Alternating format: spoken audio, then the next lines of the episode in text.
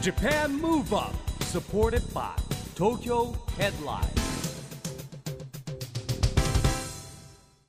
こんばんは。日本元気にプロデューサーの一木広治です。ナビゲーターのちぐさです。 Japan Move Up この番組は日本を元気にしようという東京ムーブアッププロジェクトと連携してラジオでも日本を元気にしようというプログラムです。はい。また都市型フリーペーパー東京ヘッドラインとも連動していろいろな角度から日本を盛り上げていきます、はいさあ市木さんそうだ、は先日52歳の誕生日を迎えられたんですよね。言わなくていいですけどね別にね。はい。おめでとうございます。いやでも52歳になられてもやっぱはい。お忙しいのは変わらないですよね、そうですね。大まあ。体どういうスケジュールですか最近で言うと？地方にもいつも行かれてます半分ぐらい行ってるかな。月の半分ぐらいはもう地方で。うん。半三分の一ぐらいですかね。で土日はやっぱ2日間休めないですね。どっちか休めたらいいかなって感じですね。はい。いろいろイベントもねされてますもんなんね週末はイベントが入ってくるし、はい。平日は平日でお忙しいと、はい。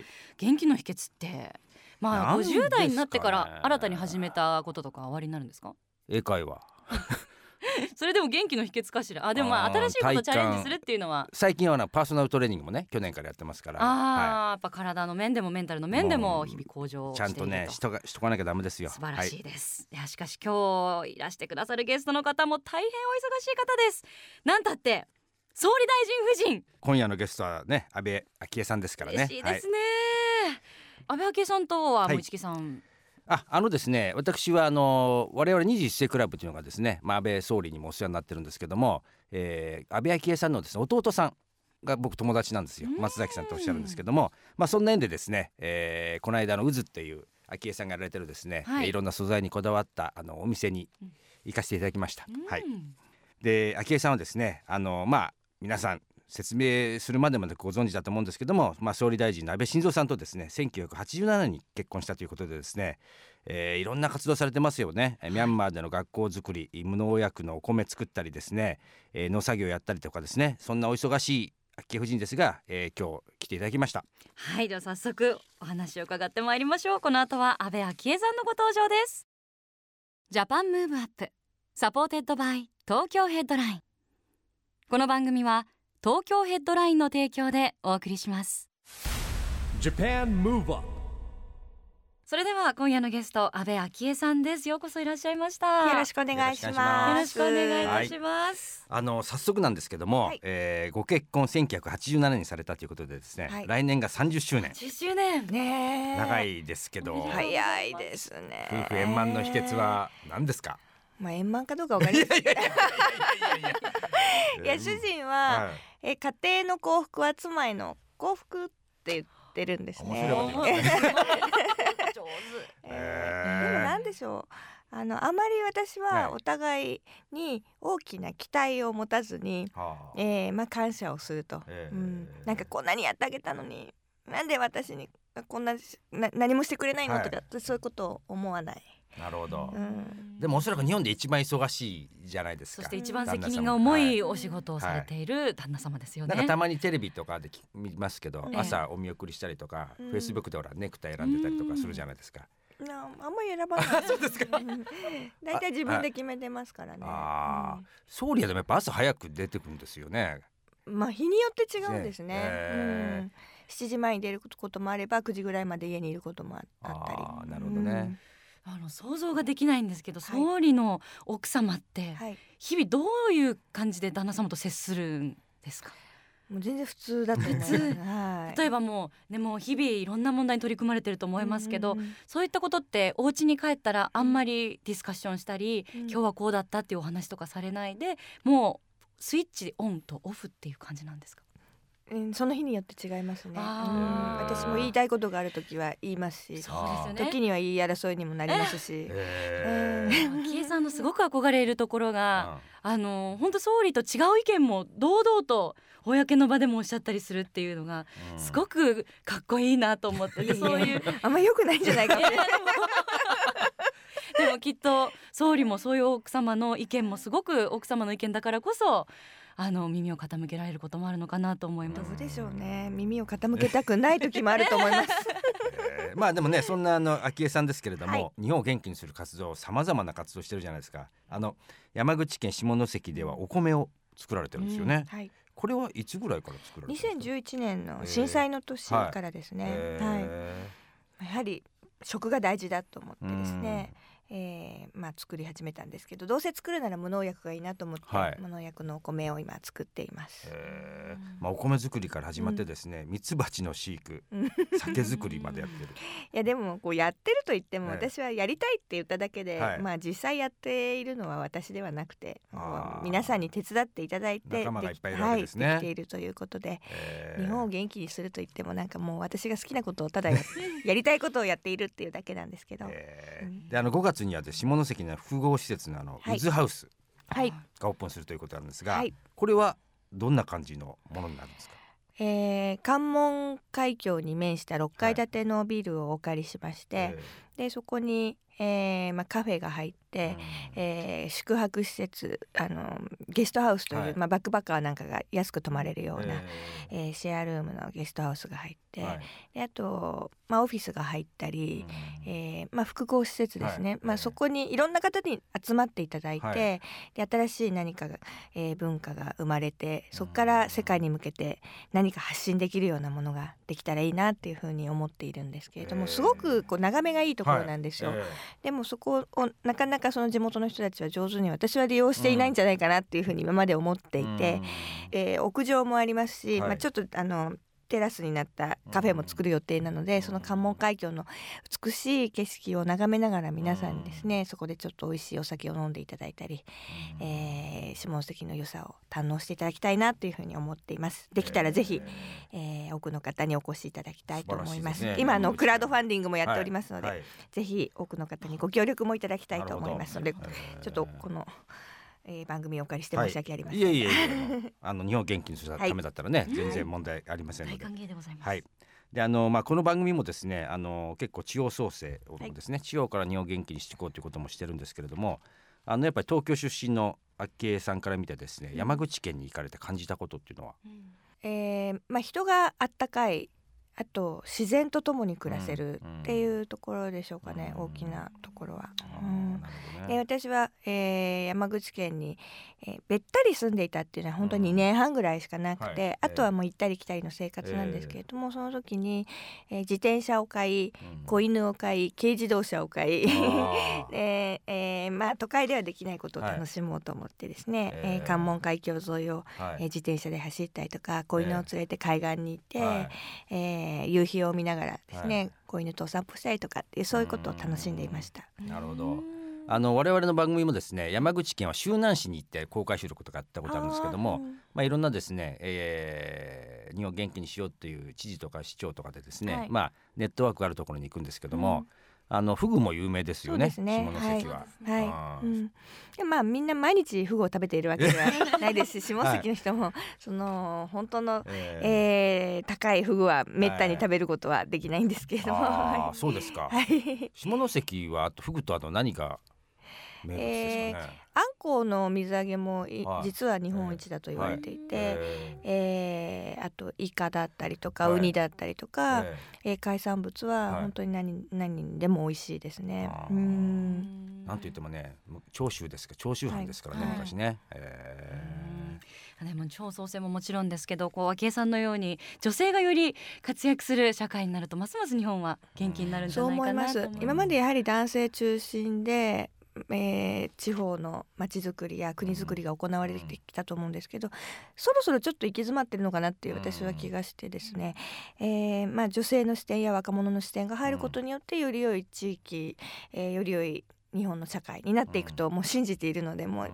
女性頑張れっていう感じです。ううん。んなるほど。はい。力強いですよね。はい、で またこうこう身のこなしがやっぱ素敵ですよね。ファーストレディーの方ってそういう身のこなしだったり立ち居振る舞いだったりファッションって常に注目されると思うんですけど何かこだわりとか気にされてることって。全く気にしていないので、え もっとちゃんときちんとしないそうはい。やぜ前回1回目の主人が総理のはい。2006年、2007年の時は、はもう人から見られていることで、えーもうすごい緊張もしてましたし、うん。総理夫人として頑張らなければうん。と肩にものすごい力が入ってたんですけど、えまあ、今回はもう、ね、なんかすっかり力が抜けて、えーふとこう思うと自分は総理夫人だったんだろうかっていうのも忘れてる瞬間がものすごく多い、えー多くなりました。えーそれだけ自然体にね取り組あーまれてるっていうことですから、はい。でもいいですよね。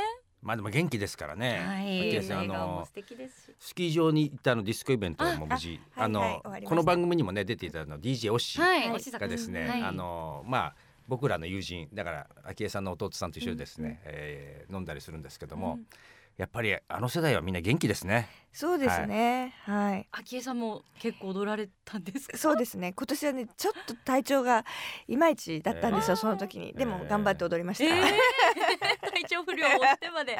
素晴らしい。今また密かなディスコブームですからね。はい。えーあとちょっとずつゲレンデにも人が戻ってそうですいねますよね。なんか踊るとやっぱみんな元気になるというか、ね一体感が出てですあーそうですね。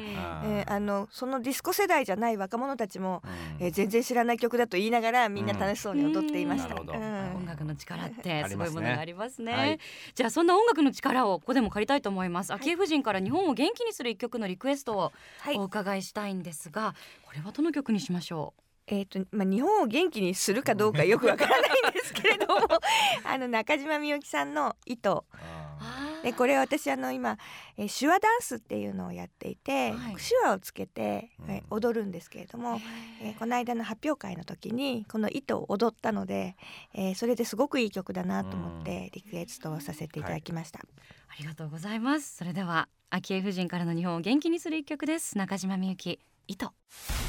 Japan Move Up ジンと来てしまいました。今ね昭恵さんがうんそれ少しやっていただいたのが手話ダンス。はいですよね 手だけですけど、えーこれに足がついてちょっと振りもついたりとかするんですね。ううんあーぜひ今度見てみたいと思います。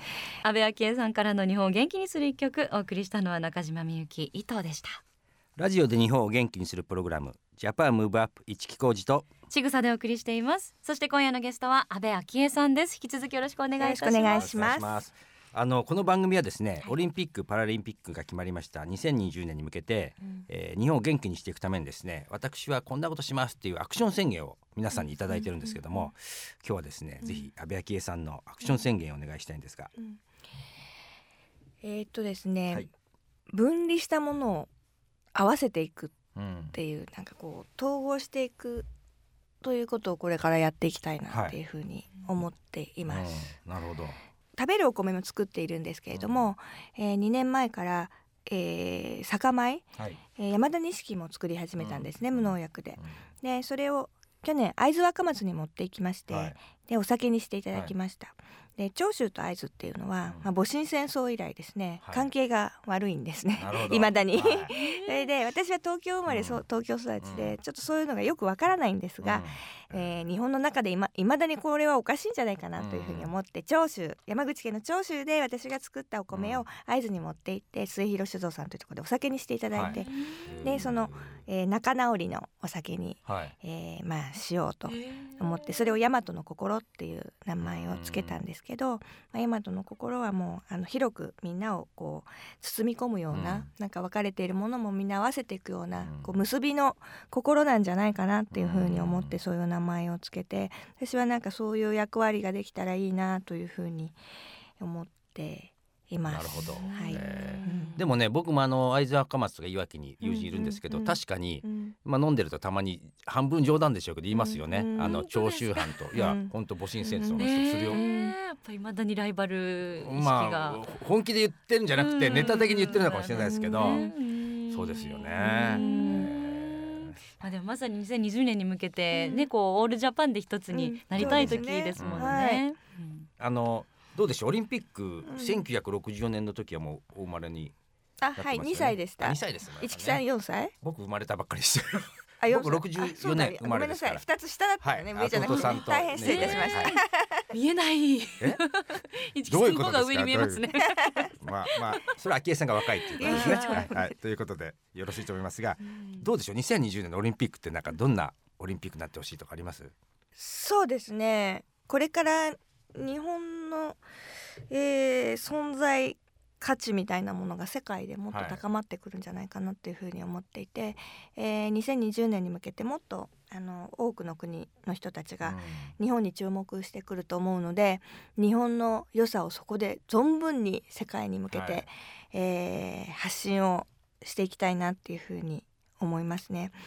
あの伝統工芸みたいなものもありますし、日本人のその精神、うん。えーおもてなしのはい。心みたいなものもあり、うん。あると思いますし、えー本当はあの世界から見たらん日本ってものすごい素晴らしい国だと思うんですけど、日本人自身が気づいてないところもたくさんあると思うので、んまずは日本人が日本の良さをうん。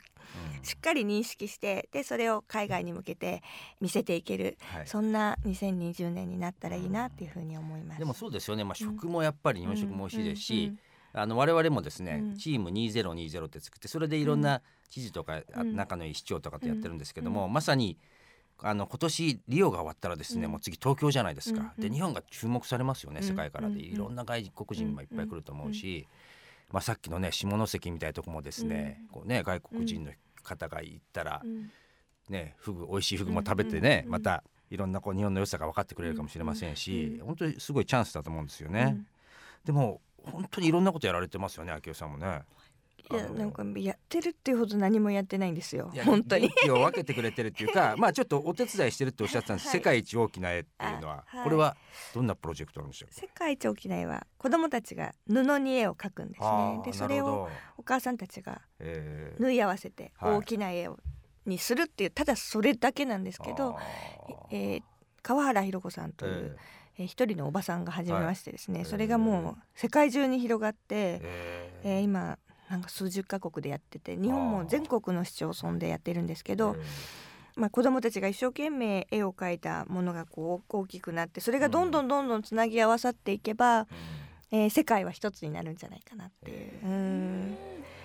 そんな夢のある。世界一大きいってちょ想像つかないんですけど作り続けるから大きいって言うんですかねやっぱり。そうですね。はいえでもね全世界回ってたら相当なサイズになりますよね。それを全部つなぎ合わせるのはちょっと不可能かもしれないですけれども、えー去年は、えー広島で、えーその大きいアリーナのところで、はい。ね全部広げたんですけど、えでその上をみんなでこう、はい。歩いたんですね。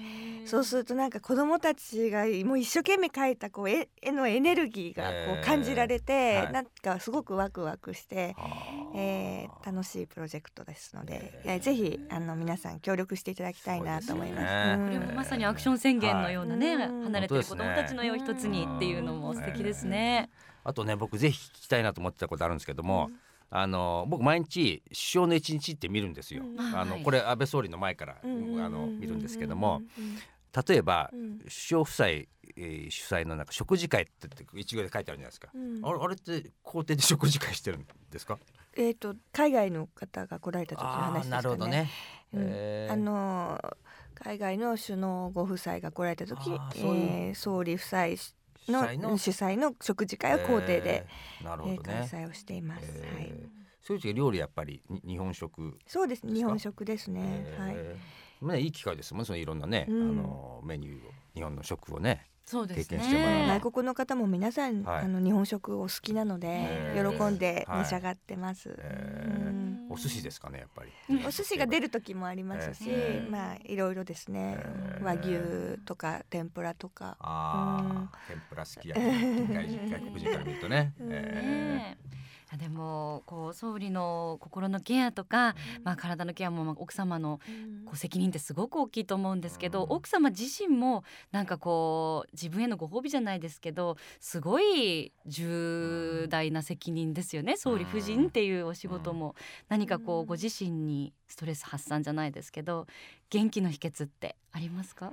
いやそんなにあの人が思うほど元気でもなくあのなんでしょうねでもこの自分でなりたいと思っても総理夫人ってなれるものじゃないじゃないですか、総理大臣は自分でぞ、あの努力して、もしかしたらなれるかもしれないけど、はい。総理夫人っていうのはそういうものではないので、えやはり何かこう使命をいただいているのかなっていうふうに思って、えーそれを私にできることはあの一生懸命させていただきたいと思いますーし、あの行くだけで喜んでいただけたりするんですよね。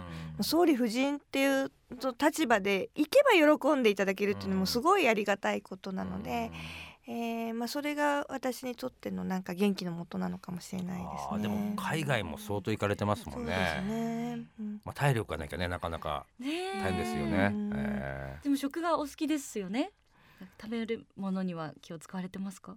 いやあのまあ、そのすごくこだわった店はやってるんですけど私自身は別にその食に対してすごいこだわりを持っているわけではなくて、ほとんどあの選べない中でい毎日お食事をしているので何でも出されたものはありがたく美味しくいただきたいなっていうふうには思ってますね。うん。いやあの神田にあるんですけどね渦ってお店が、まあ、はい。僕もこの間行かせていただきましたけど、はい。あのちゃんとですねあれあなんて言うんですかね。あの店長ではなくあプロデューサーではなく。えーまあ一応あのあの、えー料理、えー指導。料理指導。指導をしてくれている人、うん。でも彼女はもうほほぼボランティアみたいな形で毎日やってくれてる。もう名物な方がいらっしゃる。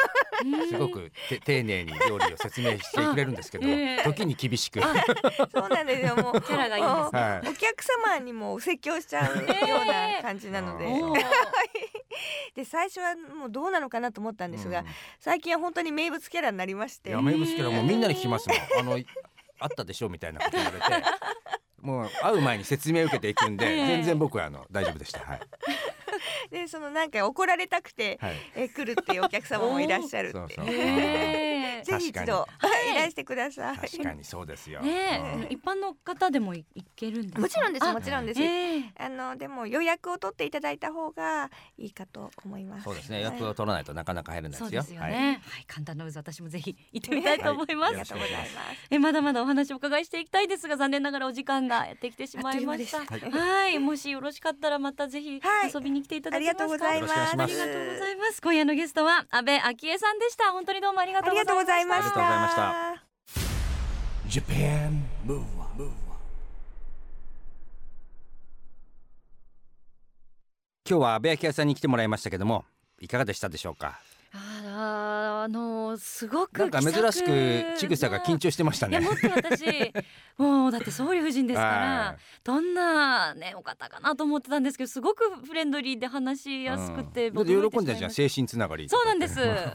母校が、ねえ。はい先輩ですね。ファミリーで精神はい。先輩でした、うん。素敵でしたね、えー本当ですね。元気をもらいました今日も。はい。はい、さあそしてここで毎月第2第4月曜日発行のエンタメフリーペーパー東京ヘッドラインからのお知らせです3月26日の土曜日に一宮市主催の地方創生発信型ワークショップを代官山カラート71にて開催いたします。このワークショップでは中電ケオリ株式会社の岩田直子テキスタイルデザイナーシアタープロダクツの竹内明デザイナーさらにゲストとして水沢アリーさんにご登壇いただき毛織物の世界三大産地の一つである美州毛織物の魅力に迫っていただきます。観覧無料のイベントですのでご興味のある方は東京ヘッドラインのウェブサイトをチェックしてくださいね。ということでジャパンムーブアップ、はい。お別れの時間でございます。次回も元気のヒントたくさん見つけていきましょう、は東京でオリンピック・パラリンピックが開催される2020年に向けて日本を元気にしていきましょう。はい。ジャパンムーブアップお相手は市木浩二とちぐさでした。それではまた来週。 Japan Move Up supported by Tokyo Headline この番組は東京ヘッドラインの提供でお送りしました